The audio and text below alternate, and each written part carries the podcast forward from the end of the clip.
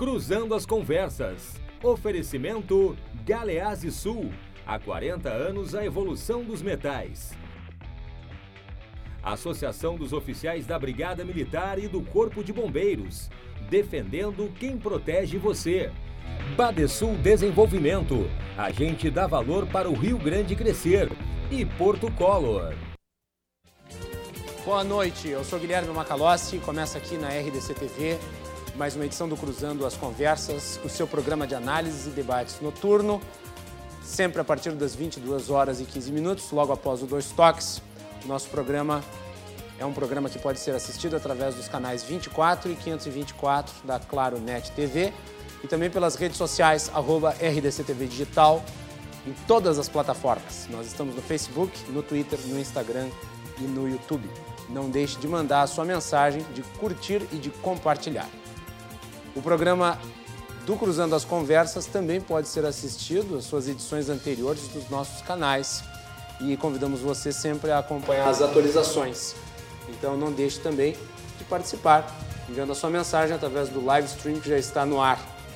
O Cruzando as Conversas é um oferecimento de Galeazzi Sul. Galeazzi Sul, há 40 anos, a evolução dos metais. Também de Azof BM, Associação dos Oficiais da Brigada Militar e do Corpo de Bombeiros, defendendo quem protege você. Badesul Desenvolvimento, a gente dá valor para o Rio Grande crescer. E Porto Color Soluções Gráficas. Antes de apresentar os meus convidados, eu não posso deixar de dizer que hoje foi um dia, e este tema que eu vou introduzir aqui tem tudo a ver com o que nós vamos debater. Hoje foi um dia muito, muito ruim para o mercado financeiro, para a economia brasileira em geral. E tudo leva a crer que amanhã também será. E vocês já vão entender por quê. Hoje pela tarde, a Organização Mundial da Saúde finalmente considerou a crise do coronavírus como uma pandemia global. E com isso, a, a Organização do Mercado Internacional, que é pulverizada, entrou num ato orgânico de contenção. O resultado foram quedas expressivas nas bolsas que estavam em operação.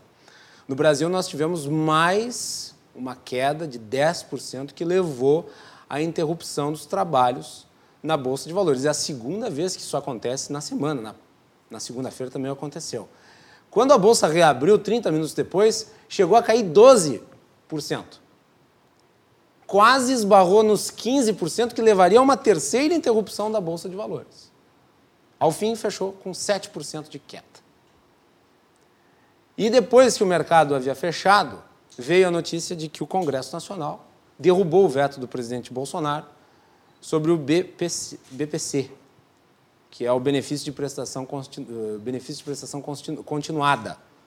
O impacto de 20 bilhões de reais nas contas do governo neste ano e ao longo de uma década de 200 bilhões de reais. 25% daquilo que foi economizado com a reforma da Previdência já foi pelo ralo só com esta ação. Então, o que o Congresso fez foi contratar mais um dia de causa amanhã no mercado financeiro, com provável queda na Bolsa de Valores e provável alta do dólar. A situação é periclitante.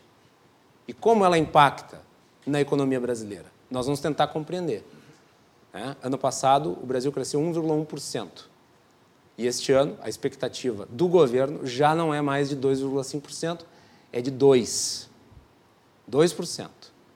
E é bem provável que se reduza ao longo do ano, em virtude de todo esse, todos esses, esses fatos aí que uh, estão se desdobrando e que estão só apenas no início do ano. Ninguém sabe como é que vai ser uh, esse negócio do coronavírus, como é que ele vai se espalhar se vai ser um, um episódio igual ao da Itália, que, por exemplo, fechou tudo, absolutamente tudo. Hoje, inclusive, com mais restrições. Né?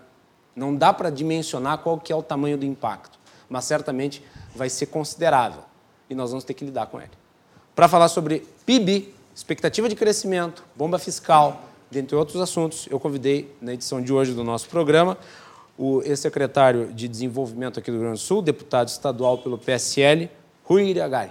Eh, deputado, bem-vindo, é um prazer recebê-lo. Boa noite. Prazer, Guilherme. Prazer falar contigo e com todos os teus telespectadores. Uh, realmente foi algo inesperado, né? A gente já previa um desaquecimento global da economia, uh, mas não esperávamos aí uma pandemia mundial que está trazendo muitos prejuízos e mesmo que se solucionasse hoje o problema do coronavírus, imagina só a China parada, a produção da China parou totalmente, o desaquecimento, o desaquecimento total da China, o, praticamente o motor da economia global, uh, um dos maiores consumidores do mundo, um dos maiores exportadores do mundo, maior exportador do mundo e hoje a gente vê essa economia parada e o mundo todo né, vai sofrer durante pelo menos aí esse próximo ano de 2020 e o, e o início de 2021. Então acredito que o governo, tá, o Congresso está no caminho inverso, né, uh, uh, criando mais gastos para o governo, para o executivo. Hoje 200, mais de 200 milhões de, uh, de bilhões de reais previstos aí para os próximos 10 anos aí, uma decisão absurda no momento de, dessa crise global. Então, acredito que tem muita coisa para ser debatida nessa noite. Muito bem. Deputado Rui, obrigado por ter vindo hoje. Muito importante a sua presença aqui no nosso programa. Quem também está aqui é o meu amigo Paulo de Tarso Pinheiro Machado, professor MBA em Governança Corporativa. Uh, Paulo, bem-vindo, boa noite. Prazer recebê-lo de novo. Boa noite, Macalossi. Boa noite, deputado Rui Irigaray. Boa noite ao nosso outro convidado, Luiz Carlos, presidente da Associação das Empresas do bairro Navegantes, o Maitá. Uma satisfação estar aqui presente. Importante a gente buscar neste programa é, é, contextualizar os elementos que, é, obviamente, que como disse o nosso apresentador, é, não há nenhuma possibilidade de previsão ou de antevisão né, dos fatos é, que estão por vir, né, e daqueles que, como assim não tínhamos é, ao início deste ano, talvez condições de antever, ao final do ano passado, né, essa grave é, situação da saúde mundial né, que afeta todos os países. Mas acho que é importante fazer uma reflexão é, no sentido de procurar separar é, a pandemia, né, que é um, um, fato novo, que é um fato, é, vamos dizer assim, de saúde pública, e também pontuar né, a saúde da economia mundial e a saúde da economia brasileira, que antecede o problema que estamos vivendo da conjuntura da saúde mundial. É isso que se espera no programa hoje, com a troca de opiniões a troca de informações, procurar colocar o telespectador um pouco mais, vamos dizer assim, com clareza deste quadro e procurando separar as coisas. Quem também está aqui é o empresário Luiz Carlos Camargo. Luiz Carlos, bem-vindo, boa noite. Boa noite, Macalossi. Boa noite, deputado Rui, uh, Paulo Pinheiro Machado, né, já bastante conhecido aqui da, da, da, da, da cidade. É, realmente é um tema difícil da gente abordar, né, porque nenhum de nós aqui temos a pretensão de ensinar nada é, e nem vir com alguma fórmula mágica, porque não existe. Né? Então, falar sobre economia, falar sobre a situação uh, econômica mundial e especificamente do nosso país. É, é um tema muito difícil, é muito, muito complicado a gente falar sobre isso. Mas eu concordo contigo, Paulo. Eu acho que, independente da, da, das crises, os, da, dos problemas que acontecem, é, a saúde é, econômica do mundo e do nosso país ela tem que estar acima disso. Né? E, e, são aquelas uh, situações que a gente tem que achar uh, formas de sair dessa crise. Né? Por exemplo, uh, essa questão aí do, do, do vírus, né? do, do, do coronavírus, está impactando. Mas se nós voltarmos alguns anos atrás, em 2004 teve a gripe aviária. Né? e todo mundo disse que ia morrer todo mundo, que não sei o que e tal. E só que a economia da China naquele ano não caiu. O PIB deles cresceu bem mais do que era esperado. Né? Aí depois em 2009 teve a crise suína, que não sei o que, que não sei o que. Ah, agora vai desmoronar a economia mundial, não sei o que. E evidentemente o PIB novamente da China cresceu naquele ano. E assim sucessivamente. Então eu não estou aqui minimizando os efeitos do vírus, acho que ele é um vírus é, potente, né? É, mas é, eu não sei até que ponto realmente isso não está sendo usado, é, pela, principalmente pela China, né? como uma forma de fazer frente à alta das commodities e, e problema da inflação deles, que estava crescendo muito lá. Tá? E se isso, não estou dizendo que eles plantaram o vírus ou que, que isso não é verdade, não, tô, não, não vou chegar a esse levianismo de, de, de, fazer essa afirmação. Mas eu tenho algumas dúvidas é, até que ponto realmente isso não está sendo superestimado é, e alguém está levando vantagem nessa história. As bolsas do, do, mundo inteiro caíram assustadoramente, as grandes empresas tiveram quedas né, e ações foram vendidas com valores muito baixos alguém comprou essas ações. Foram 432 bilhões na segunda-feira. Pois é. Alguém comprou essas ações. Hoje eu não sei quanto é que foi o prejuízo. Não, não sei, cheguei. eu também Amanhã não, acho que vai ter o valor consolidado. É. Então, assim, é aquela história, né? Enquanto uns choram, outros vendem lenço, né? Então, o que a gente tem que tentar é, é, é, fazer nos nossos negócios é chorar o menos possível e vender mais lenço. Como vai fazer isso? Não existe uma mágica, mas a gente vai tentar, pelo menos, debater isso. Paulo, uh, eu acho que um ponto que potencializa toda essa situação é a questão da credibilidade do país uh, no cumprimento de uma agenda econômica que seja minimamente uh, positiva no sentido de trazer reformas e consolidá-las através da aprovação do Congresso Nacional. Não me parece que os agentes econômicos estejam muito certos de que isso vai acontecer da melhor forma possível.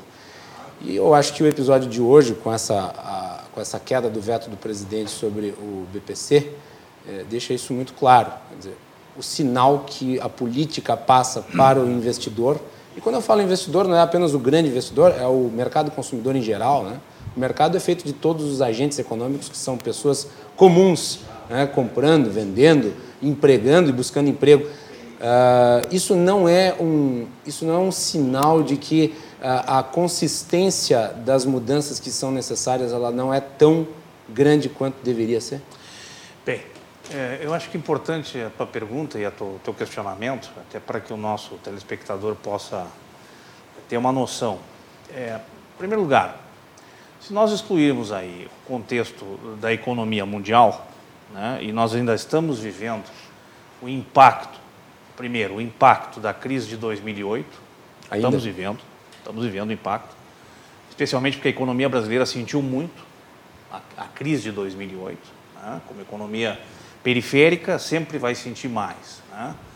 É, segundo, pelas mudanças recentes que nós estamos vendo. Né?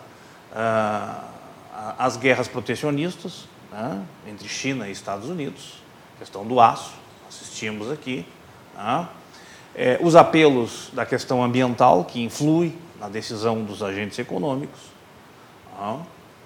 É, o Brexit, a saída da, da Inglaterra, é, os conflitos intrablocos, né, as dificuldades intrablocos, especialmente as questões de mobilidade populacional, de abertura da Alemanha para os, naquele episódio dos sírios, dos turcos, enfim, é, tudo isso são elementos que trazem contribuição para este contexto bastante é, crítico. Ora, se nós afastarmos a pandemia e se afastarmos a economia brasileira, esses são fatos inegáveis na economia internacional. Se nós agora isolarmos da variável, isso é um sistema de equações, né?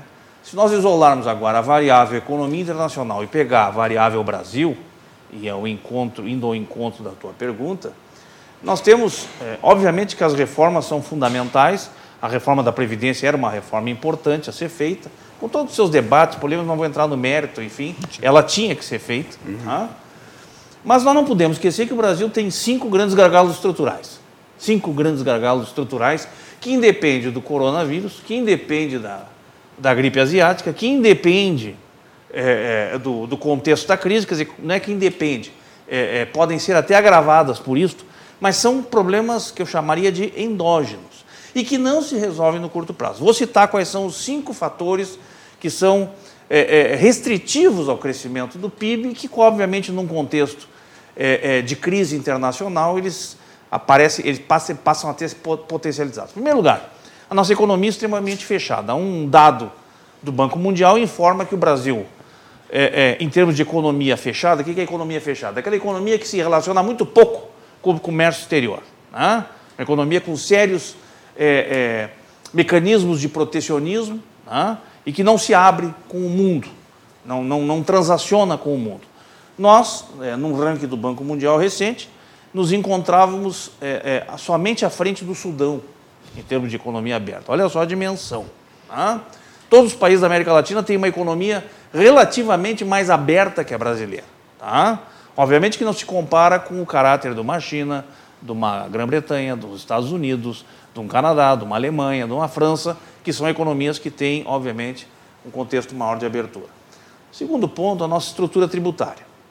E a nossa estrutura tributária, eu acho que já comentei aqui em outras oportunidades, a nossa estrutura tributária precisa para ser resolvida, porque não adianta nós termos um sistema tributário que facilite as transações da economia, mas que não reduza o peso da carga tributária sobre os ombros da cidadania brasileira. O problema é que a eventual reforma tributária que está sendo aventada não me parece incidir sobre isso, né, Paulo? Evidente. Porque há um passo antes que é o seguinte: eu preciso agir com muita radicalidade, esse é o termo, no controle do gasto. Porque se eu não reduzir o gasto, eu não tenho como reduzir tributo. Sim, Ora, isso é uma conta. O governo não vai fazer uma reforma tributária ou apoiar uma reforma tributária, né, onde ele está com dificuldade de, fechar, de fechar uh, o seu o resultado primário com uma conta menor do que ele já deve. Só certo? que o Congresso acabou de aprovar uma elevação Bom, do gasto público. Esses né? são outros elementos que eu, não, que eu quero depois contribuir. Ao final é o seguinte: há um ativismo político, né? há um ativismo político é, e, e, que conspira contra a República. Eu acho que essa é, um, é uma expressão forte, mas ela é verdadeira.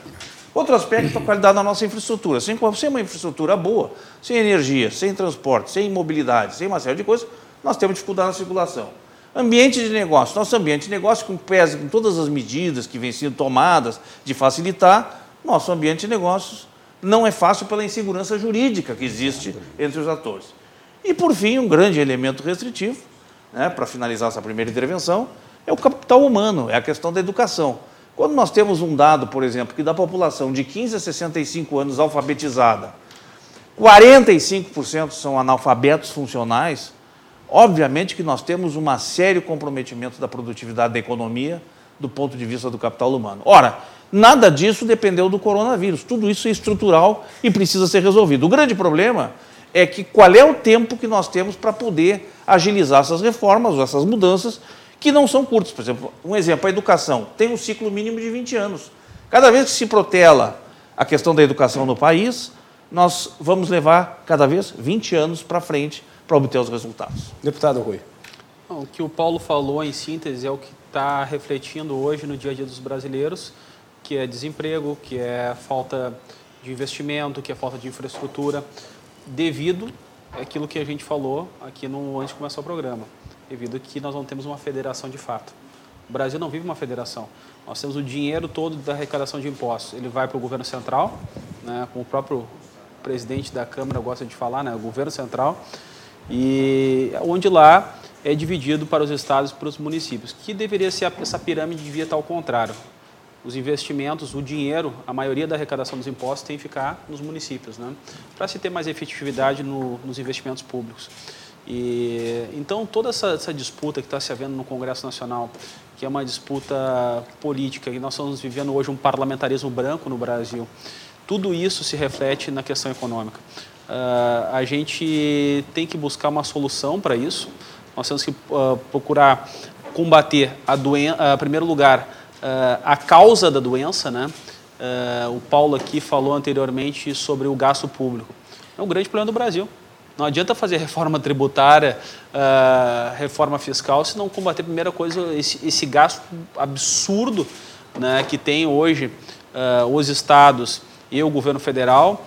E principalmente aí agora, claro que está vendo uma diminuição da máquina pública, está vendo todos uns ajustes que estão sendo feitos, uh, mesmo sem, sem, apoio, o presidente Bolsonaro está conseguindo fazer isso aí muitas vezes sem apoio do Congresso Nacional, está conseguindo fazer diversos ajustes, mas está aí agora o coronavírus aí e agora temos que tomar as medidas que são medidas emergenciais.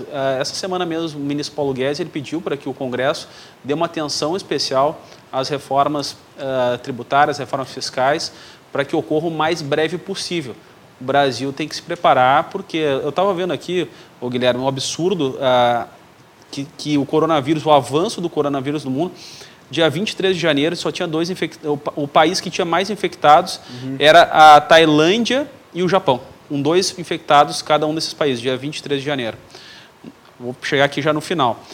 Hoje, tá? A Itália tem 10 mil. A Itália é o país que mais tem infectados, tem 10.150 infectados. E o Irã, que a gente sabe que deve ter muito mais que isso, né? Até porque tem toda uma restrição quanto a divulgação de dados lá, imprensa e tudo, mas o Irã é o segundo país que tem mais infectados, que tem 8.050 infectados. Então, assim, ó, a evolução do vírus ela, tá um, ela é um absurdo, tanto que a Itália hoje uh, restringiu da, uh, que as pessoas saiam das suas casas, né? Uhum. E, e se tem que tomar uma medida, uma medida emergencial, uh, não apenas no Brasil, mas no mundo todo. E nos Estados Unidos, deputado, também estão sendo tomadas ações de restrição, inclusive de aglomerações. Por exemplo, hoje a NBA foi suspensa. É, 822 infectados hoje nos Estados Unidos. Então, no dia de hoje tem 822 infectados. Então, se, se não tomar uma providência para que não ocorram mais infectados, para que o vírus não se propague uh, com essa velocidade que está se propagando, já tem um anúncio de pandemia. O uh, que, que vai virar nos próximos dois meses aí se não se tomar uma medida que vai ser, tem que tomar uma medida econômica e uma medida que realmente, como o próprio aqui o colega falou, né, tem que ser dura, tem que ser uma medida que acabe contendo essa dispersão aí do, do vírus, vírus coronavírus aqui no Brasil em toda a parte do mundo. E não tem, né, deputado, como ignorar o fato de que vamos pegar a Itália, que é o país que agora está com o maior problema em termos de coronavírus. Começou na China, mas interessante que agora os indicadores da China para o coronavírus estão em decréscimo. O epicentro agora parece ser o maior problema, parece ser a Itália. A Itália é uma das maiores economias do mundo, né? tem uma relação uh, de turismo, de comércio muito grande com vários países. O impacto global é inegável. Não, impacto e, simbólico. E nós não? somos atingidos num contexto de fragilidade. Esse uhum. é o problema. E quando o, Congresso deveria entender e compreender essa situação, ele faz exatamente o contrário, exatamente porque ele está num conflito com o executivo. Só que o problema é o seguinte: ele mirou na testa do Bolsonaro e acertou em cheio do ajuste fiscal. Aí não tem como. Quer dizer, o, o, o, o governo brasileiro tem que blindar a economia, tem que criar instrumentos de proteção um desses instrumentos, o melhor desses instrumentos é o ajuste fiscal, e agora ele é prejudicado. Exatamente no, no, no epicentro da crise, ou no início do epicentro da crise. Né? É, o problema todo, o Guilherme, que e demais colegas telespectadores que eu vejo, houve um aparelhamento durante muitos anos do Congresso Nacional. O Congresso Nacional está aparelhado de uma certa forma e está protegido, não porque é um poder, mas aqui a gente vê emenda parlamentar, que estavam se discutindo, e a grande foco das manifestações que estão propostas para o dia 15 foi das emendas parlamentares, que queriam 30 bilhões para emendas parlamentares, que eu acho um absurdo, sou totalmente contrário, apesar de ser deputado estadual, sou totalmente contrário à emenda parlamentar, porque quem tem que executar é o prefeito, o governador e o presidente da República, quem executa é o executivo, não é... E constitucionalmente, o deputado ele, ele é, tem um papel constitucional de legislar e fiscalizar. Então, em certo momento se fez essa, esse toma lá da cá, daí tu tem lá emenda parlamentar, tem fundo eleitoral, fundo partidário, nós estávamos falando anteriormente aqui que tem os deputados, muitos deles chegam a ter 2 milhões de reais para concorrer às eleições, então isso é um absurdo, tem que haver uma reforma, o Congresso Nacional tem que ter seu papel constitucional uh, respaldado, resguardado, mas a gente tem que ter também aqui um consenso que o Brasil precisa ver algumas mudanças importantes e que o executivo, aquela pessoa que representa né, uh, os ministérios, a vontade do povo, as mudanças que têm que ser feitas, ela tem que ter autonomia. E hoje em dia no Brasil, o presidente da República ele não tem autonomia de fazer nada praticamente. Ele depende sempre de pedir, pelo amor de Deus, para o Congresso Nacional e negociar. Toda vez tem que ter uma negociação, né? Que agora com essa mudança toda que está havendo, toda vez tem que ter uma negociação, toda vez é, é, a faca no pescoço do presidente Bolsonaro. Então tem que haver uma mudança quanto a isso aí, e eu acho que as pessoas aí estão fazendo a sua parte, se manifestando e pedindo as mudanças devidas aí ao seu ao Columbre e ao seu Rodrigo Maia. E se, e se não bastasse isso ainda, né, meus amigos, é, nós temos um outro problema, além dos que o Paulo elencou ali muito bem, é, que é o nosso Poder Judiciário. Né? O Poder Judiciário nosso, ele realmente é altamente comprometido, principalmente o Superior Tribunal, o Supremo Tribunal Federal, é, porque hoje mesmo, hoje eles é, é colocaram lá um, votaram sobre a questão do, da, da, da, dos medicamentos que o SUS pode, pode é, fornecer ou não. Se não tiver na lista dos medicamentos do SUS e alguém precisar de algum medicamento né, e recorria à justiça, e a justiça, via de regra, acabava uh, uh, homologando e, e dando isso, o governo tinha que pagar, a partir de agora, com o entendimento do Supremo Tribunal Federal, isso não é mais possível. Né? Bom, tá bom. Uh, ah, isso é bom, porque vai diminuir despesas, né? Mas é bom para quem? É, até que ponto? Qual é a camada da população que vai ser afetada com isso? Né?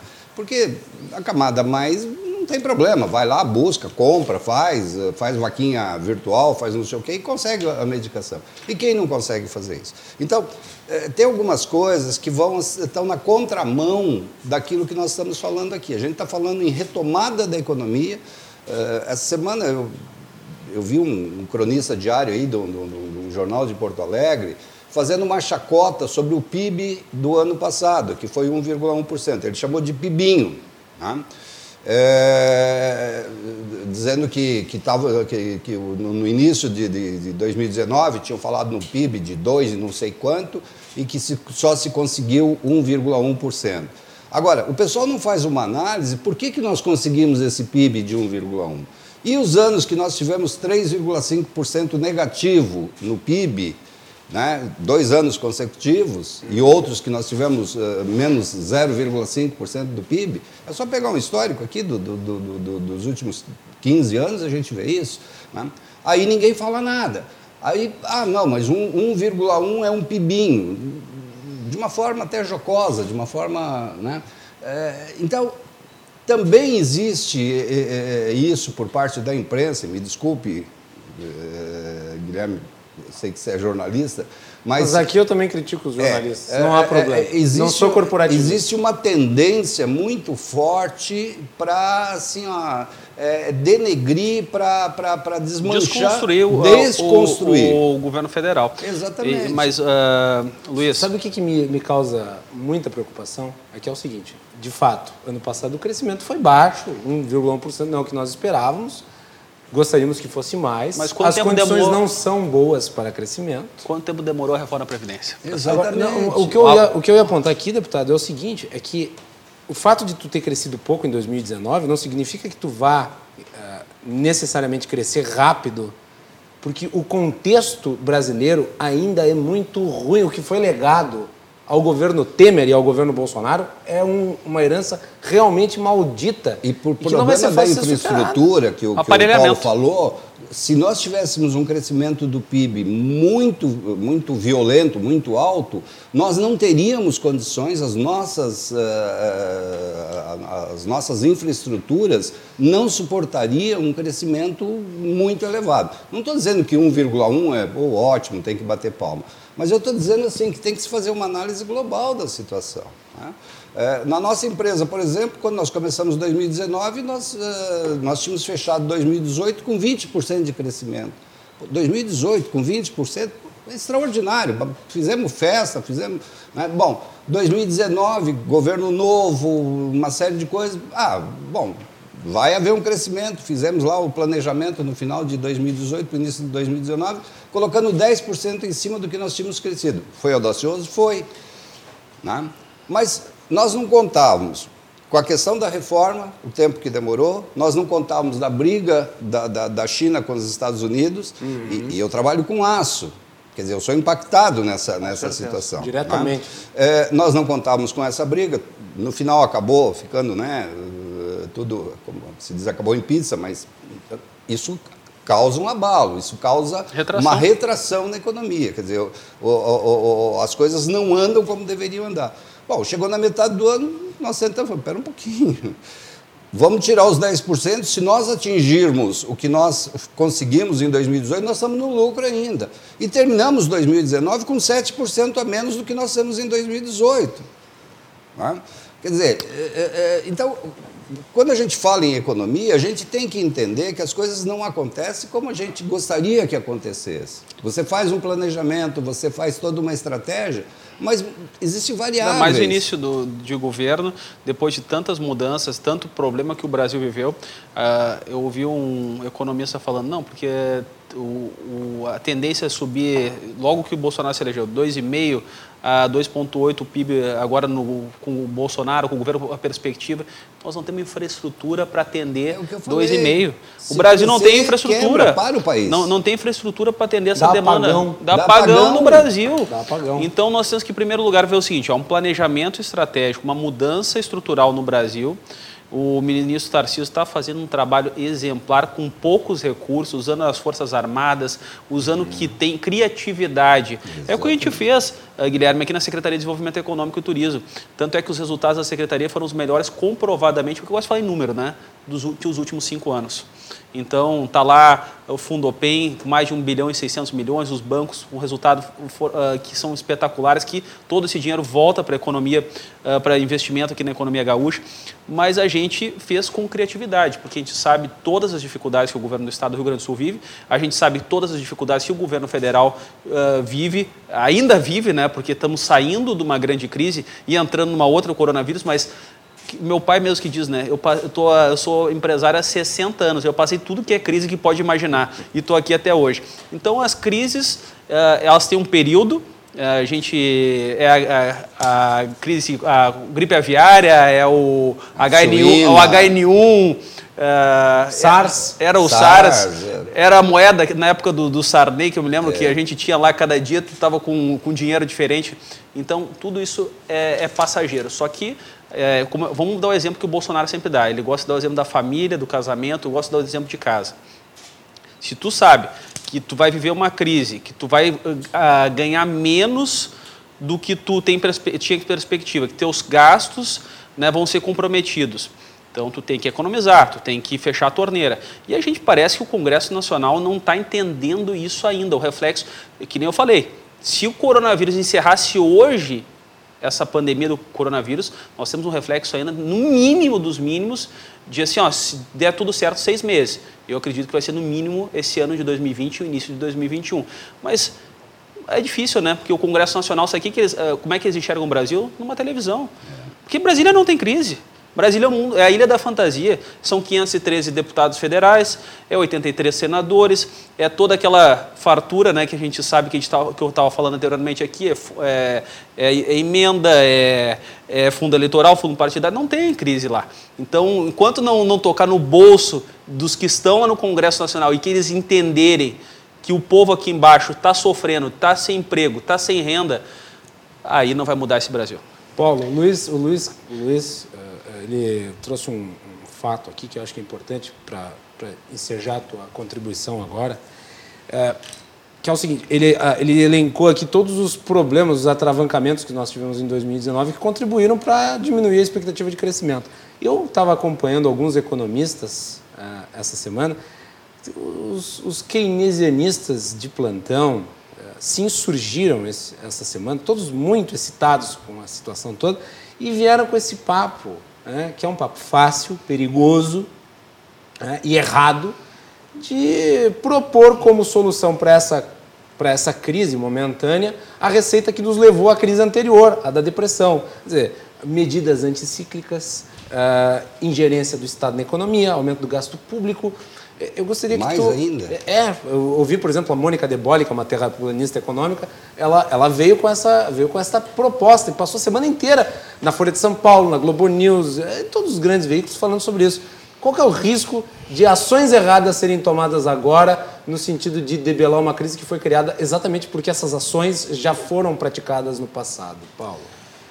Bom, eu gostaria de ter tempo e poder aqui fazer uma explanação é, Longa explanação. Sobre a visão, a visão keynesiana da economia, e que foi típica de um período, né? um período onde naquele tempo, naquele momento, a figura da economia do setor público era forte, era robusta e podia entrar como um elemento, vamos dizer assim, regulador de uma crise circunstancial eh, econômica. Tá?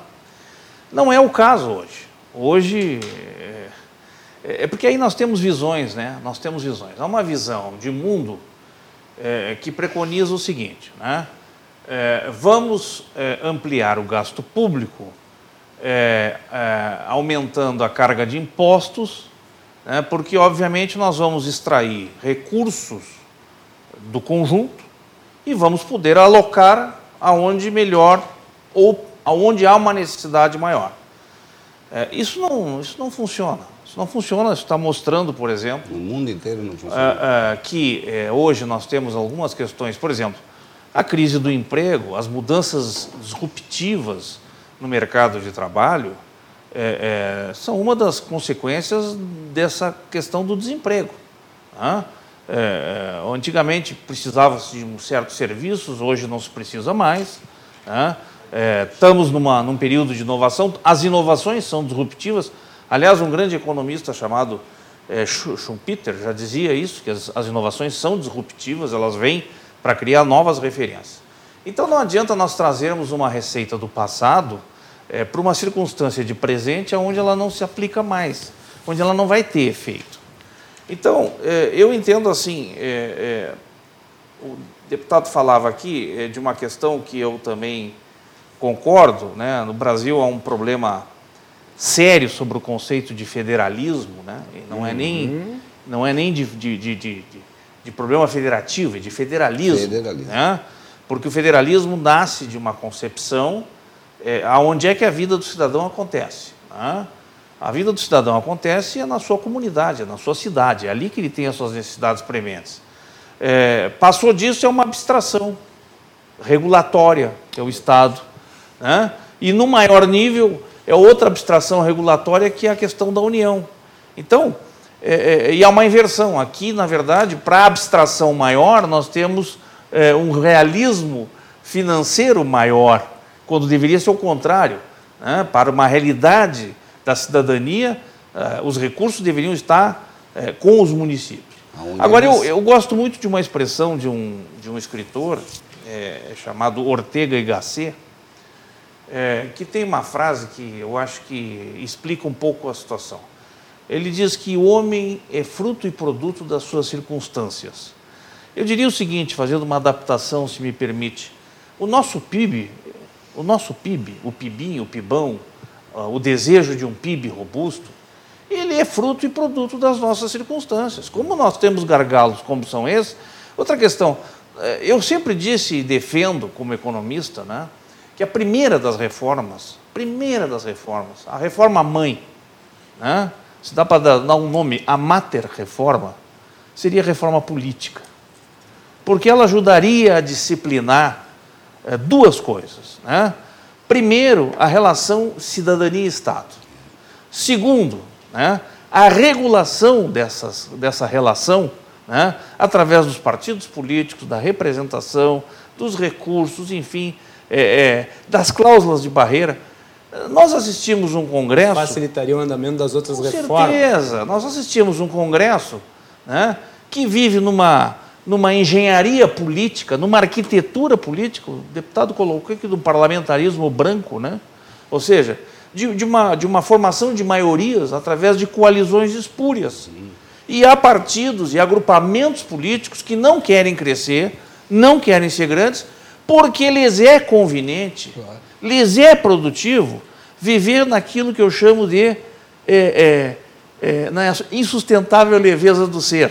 Né? Eu me junto aqui, me junto ali, faço uma composição aqui, componho ali, levo cargos, não levo cargos, e acabo tendo lá um espaço de fundo televisão, partidário. de fundo partidário e por aí. Então, o Brasil é fruto, o PIB é fruto e produto das suas circunstâncias. Posso, no, próximo, no próximo bloco eu posso complementar. Sim, nós estamos estourando o tempo do primeiro bloco. Eu acho que está sendo um panorama muito interessante aqui da economia. Mas só para lembrar os keynesianos de plantão que a dívida pública acumulada é de 7 trilhões de reais. Então não há espaço para mais gastos. E sempre lembrando que essas tais medidas anticíclicas, que são apresentadas como a solução da lavoura, a solução mágica, elas é que causam a distorção do mercado e geram a crise. É só fazer uma investigação histórica dos problemas econômicos, vocês vão ver que as medidas anticíclicas são parteiras de crise e não soluções. Voltamos depois do intervalo.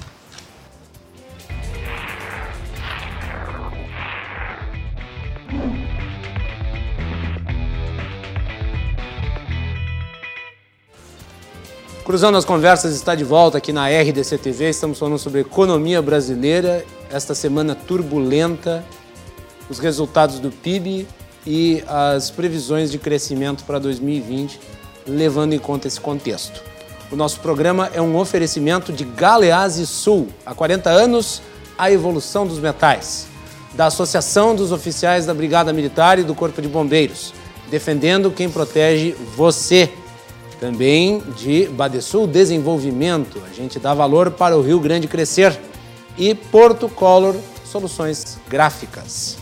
Você nos acompanha pelos canais 24 e 524 da NET e pelas redes sociais, arroba RDCTV Digital.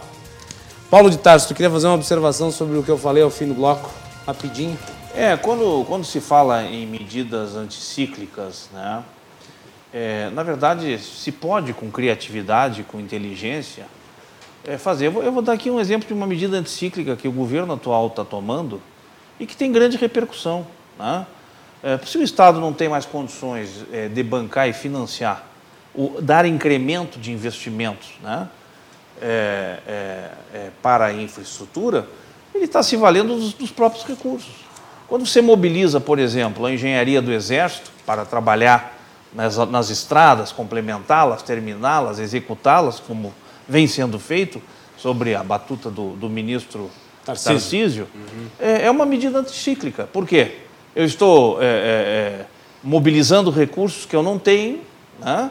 É, gerando outras frentes de trabalho, porque certamente eu estou gerando a, a, frente de projetos, estou gerando mobilização de, de mão de obra, é, além da do Exército, vou trazer outras empresas. Dizer, isto é um tipo de medida anticíclica. Agora, não há muito grau de liberdade né, para medidas eh, anticíclicas que envolvam, por exemplo, o orçamento. Não tem, o orçamento está limitado. E quando o Congresso toma, para complementar, quando o Congresso toma decisões como essas, é óbvio que nós temos, além de uma questão de impacto econômico, né, nós temos um, um, um outro elemento que precisa ser analisado, é que é o conflito político que hoje existe né, entre executivo, legislativo e judiciário. Eu diria que é uma espécie de falsa paz. Né? Os agentes conversam, dialogam, enfim. Parece que hoje à tarde até teve uma reunião entre o executivo e o legislativo. Uhum. Mas acontece o seguinte: no depois campo, da decisão do BPC, no campo dos bastidores, né, as decisões e as motivações são outras. Né? Então, assim, lamentável que o parlamento, né, que, como disse bem aqui o deputado Irigaray, tem uma função de fiscalizar e legislar, né? não tem a função de executar gasto. Né? Dizer, essa questão das emendas parlamentares, eu acho isso, no atual contexto, já referi isso aqui em outros programas, né? é, é um escárnio, desculpe a expressão, é um escárnio. Porque um país, um país com restrição orçamentária, é, aliás, é um escárnio em todas as dimensões, porque aqui em Porto Alegre nós tivemos é, é, é emendas impositivas, no, na Assembleia Legislativa, me corrija, Tivemos emendas impositivas. Né? Não, não, não, não tem. Não tem? Não tem. Ótimo, mas já teve. Uhum. Né? e no federal, criar. é, e no federal. Não foi criado. Então assim, dizer, significa dizer é, que nós não temos aí um espírito, né, é, é, de união. E, e, e, aí tem um detalhe: na crise, né, só tem uma saída. Usando o exemplo aqui que o deputado trouxe das famílias, né? É, nós temos que puxar todos para o mesmo lado, porque se ficar um cada um puxando a corda para um lado, nós não vamos. Lamento que é, é, hoje tenha se acontecido. E a reforma da Previdência demorou, também em, em que pesa as discussões corporativas e os debates, é, também ela ficou paralisada por um tempo dentro do Legislativo. Muito bem. Luiz Carlos, eu gostaria que tu falasse um pouco sobre o impacto que a indústria está sentindo nessa volatilidade do dólar. Acho que é um tema importante. É, né? realmente. É, é... Porque às vezes a pessoa, o cidadão comum, ele ouve falar da volatilidade do dólar, ele não associa isso à sua vida cotidiana, mas tem relação. Com certeza. É, hoje, é, a maioria do, do, do, da matéria-prima é, ela é comoditizada, ou seja, é commodities. Né? Uhum. E, evidentemente, embora as commodities, de um modo geral, em função de todas essas baixas aí da, da, das bolsas tal, elas é, também tiveram redução, por exemplo, o cobre, ele teve redução, uh, no último mês, ele teve redução aí de quase 10% na, na LME, que é, que é a, a, Bolsa de Londres. Né? É, mas é, é, é, a equação que fecha isso é a cotação da commodities mais a variação cambial. Né? Então, quando a gente tem uma variação cambial, como nós estamos tendo, uh, o dólar a 4,72, parece que fechou hoje, 4 e coisa Custou 4,74. Pois é. É, então, isso entra na equação de preços. Né? E isso, evidentemente, faz a elevação do, do, do, do, do preço da matéria-prima. Agora, como é que você vai repassar essa, essa evolução de preços num mercado que ainda está recessivo? O mercado ele começou a, a, a, a se movimentar, mas mais pela acomodação, vamos dizer assim, das, da, das empresas e, e, é exatamente isso que o Paulo falou, que vai se buscando soluções, vai se buscando alternativas para fazer frente a uma situação, uma crise.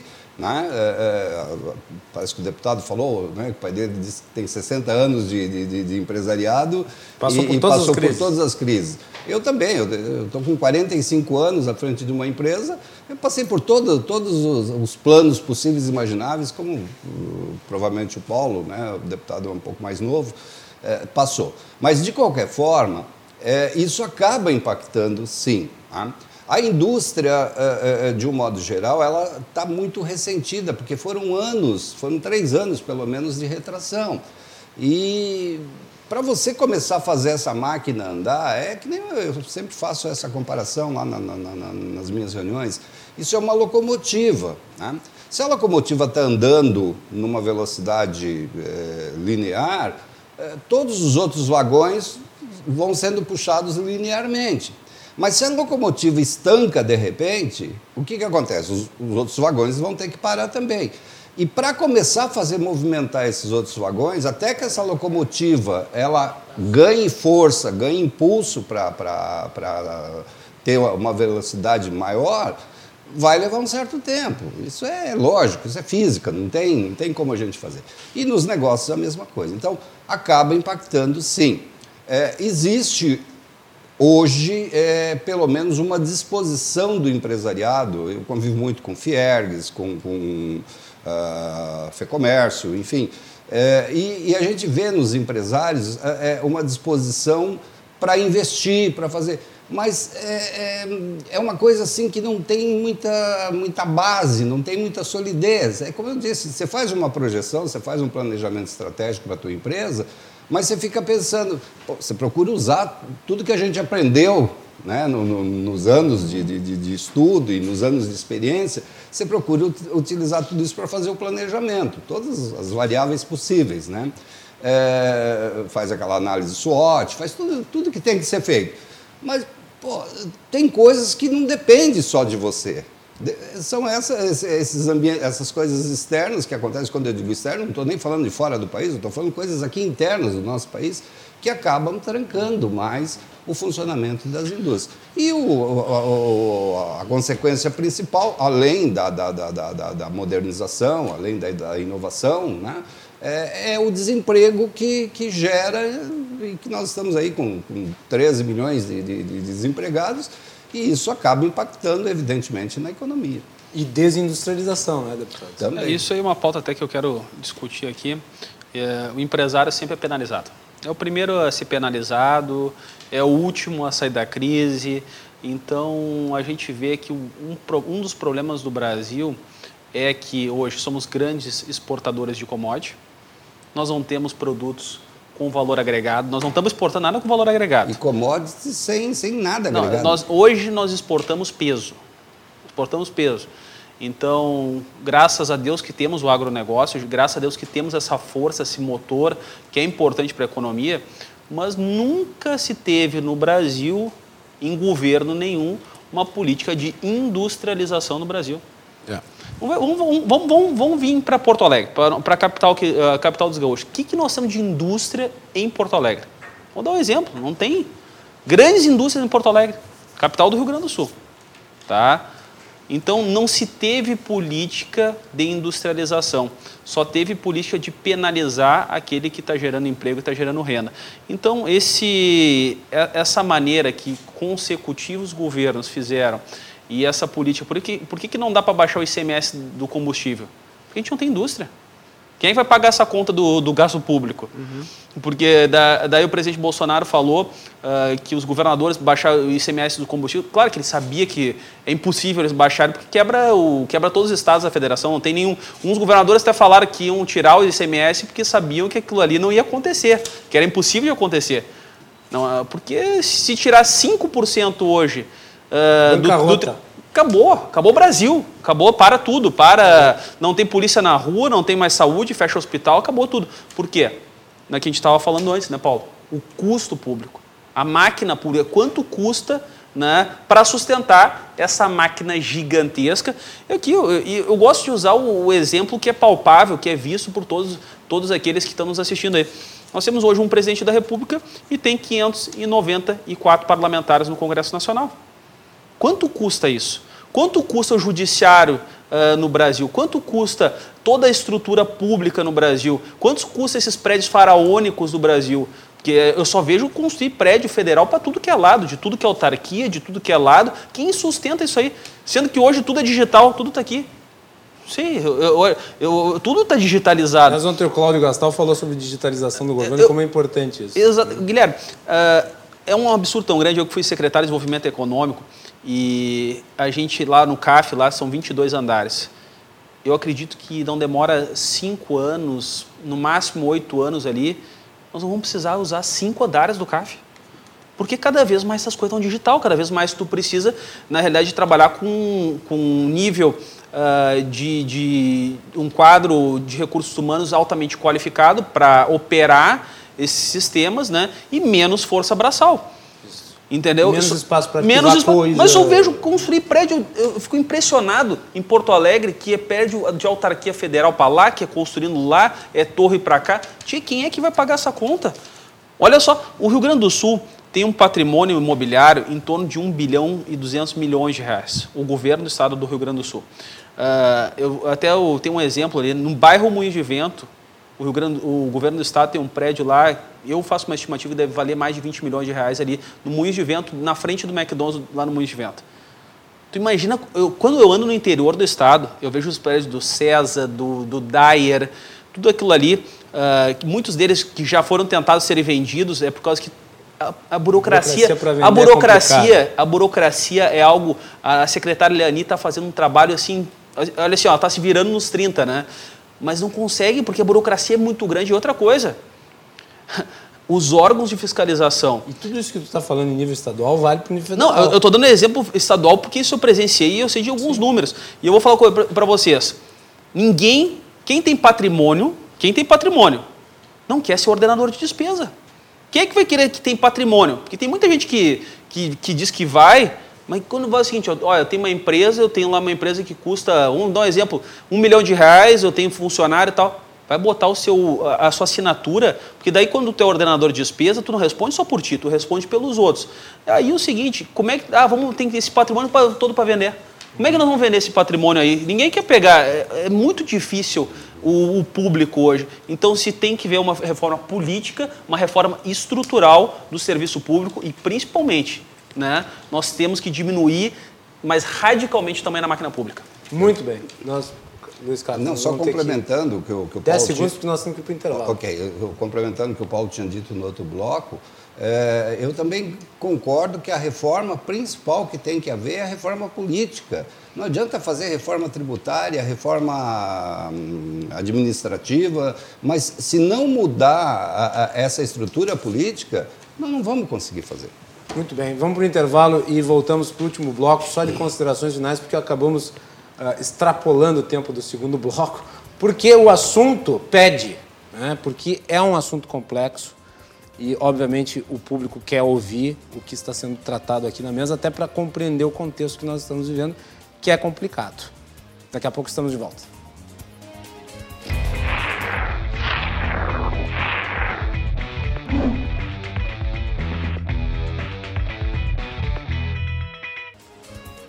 Último bloco, VaptVupt, VaptVupt do Cruzando as Conversas, uh, aqui na RDC TV. O Cruzando as Conversas é um oferecimento da Associação dos Oficiais da Brigada Militar e do Corpo de Bombeiros, defendendo quem protege você, de Badesul Desenvolvimento. A gente dá valor para o Rio Grande crescer. De Galeazzi Sul, há 40 anos, a evolução dos metais. E de Porto Color Soluções Gráficas. Olha só a notícia que saiu agora, né? Uh, o presidente Donald Trump fez um pronunciamento uh, lá nos Estados Unidos e ele determinou a suspensão de todos os voos entre os Estados Unidos e a Europa por um período de 30 dias, a serem contados a partir dessa sexta-feira, dia 13. A medida tem o objetivo de impedir a transmissão do coronavírus dos dois lados do Atlântico, só não inclui o Reino Unido. É uma coisa sem precedentes.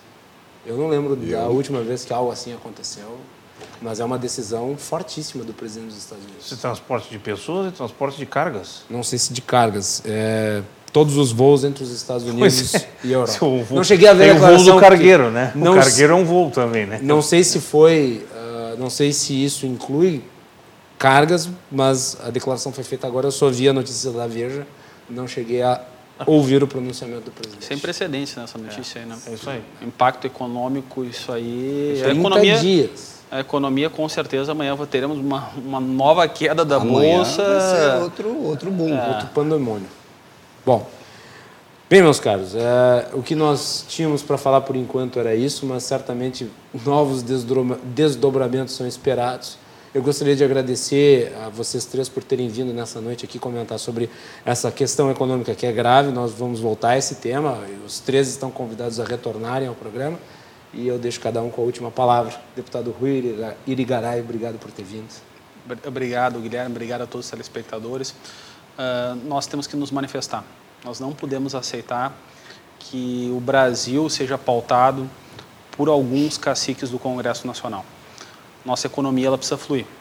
Nós escolhemos um presidente, claro que uh, eu falo que só Deus é unanimidade, mas Bolsonaro foi eleito para fazer as mudanças que o povo tanto clamava e a gente vê que nós estamos com o freio de mão puxado, já faz mais de um ano, devido a tentativas, né, algumas frustradas, mas tentativas consecutivas de deputados, senadores, da liderança de, do, de, dos dois do, dos poderes de boicotar o governo do presidente Jair Messias Bolsonaro.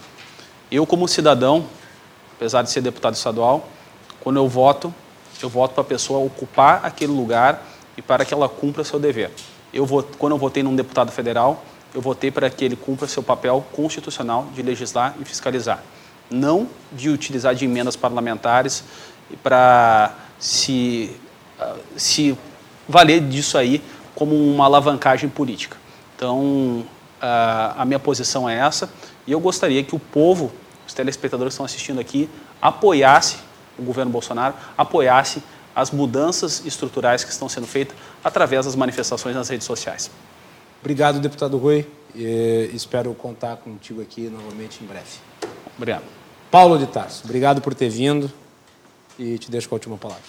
Agradeço o convite, satisfação de ter participado aqui deste essa troca de ideias. Eu quero dizer o seguinte, eu acho que é, é, as coisas não perduram, não há, eu acredito muito num, num, adágio popular que diz que não há mal que sempre dure, nem bem que não se acabe, né?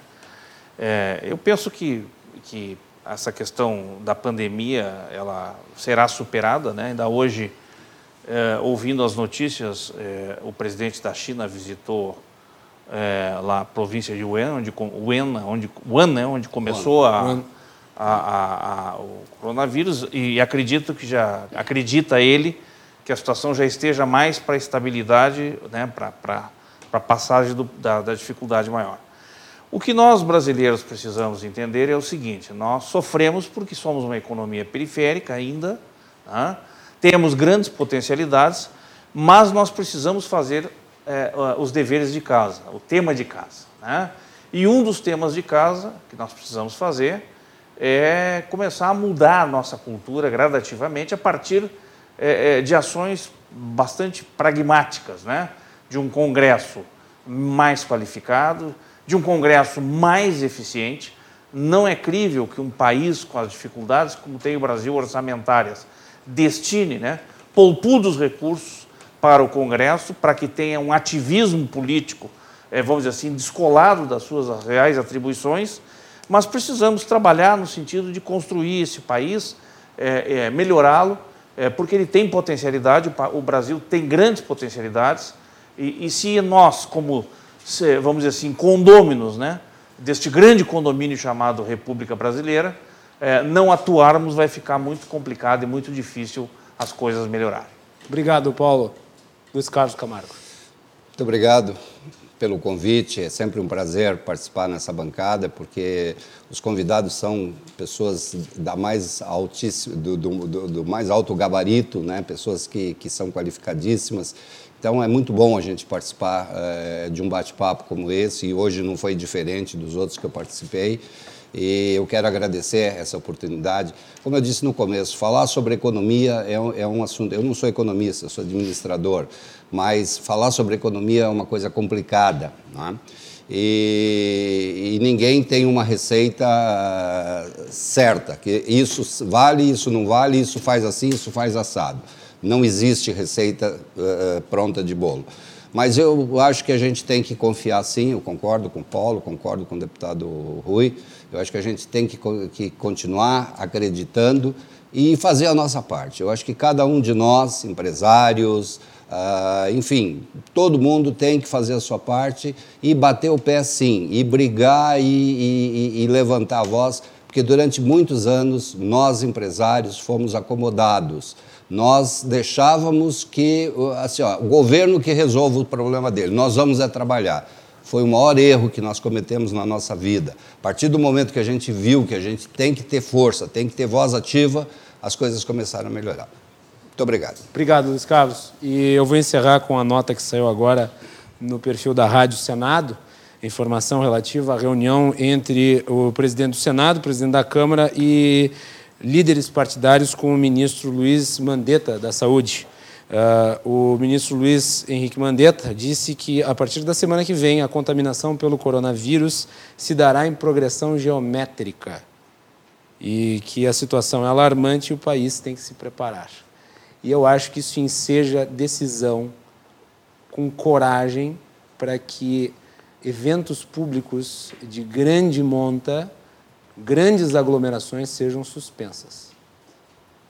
Eu não sei se é tempo ainda de se suspender eh, eventos esportivos, manifestações, shows, mas eu acho que é uma coisa a ser pensada imediatamente. Não se pode permitir que essa doença, por mais baixo que seja o índice de mortalidade, se espalhe, porque as consequências tendem a ser muito graves. Boa noite a todos.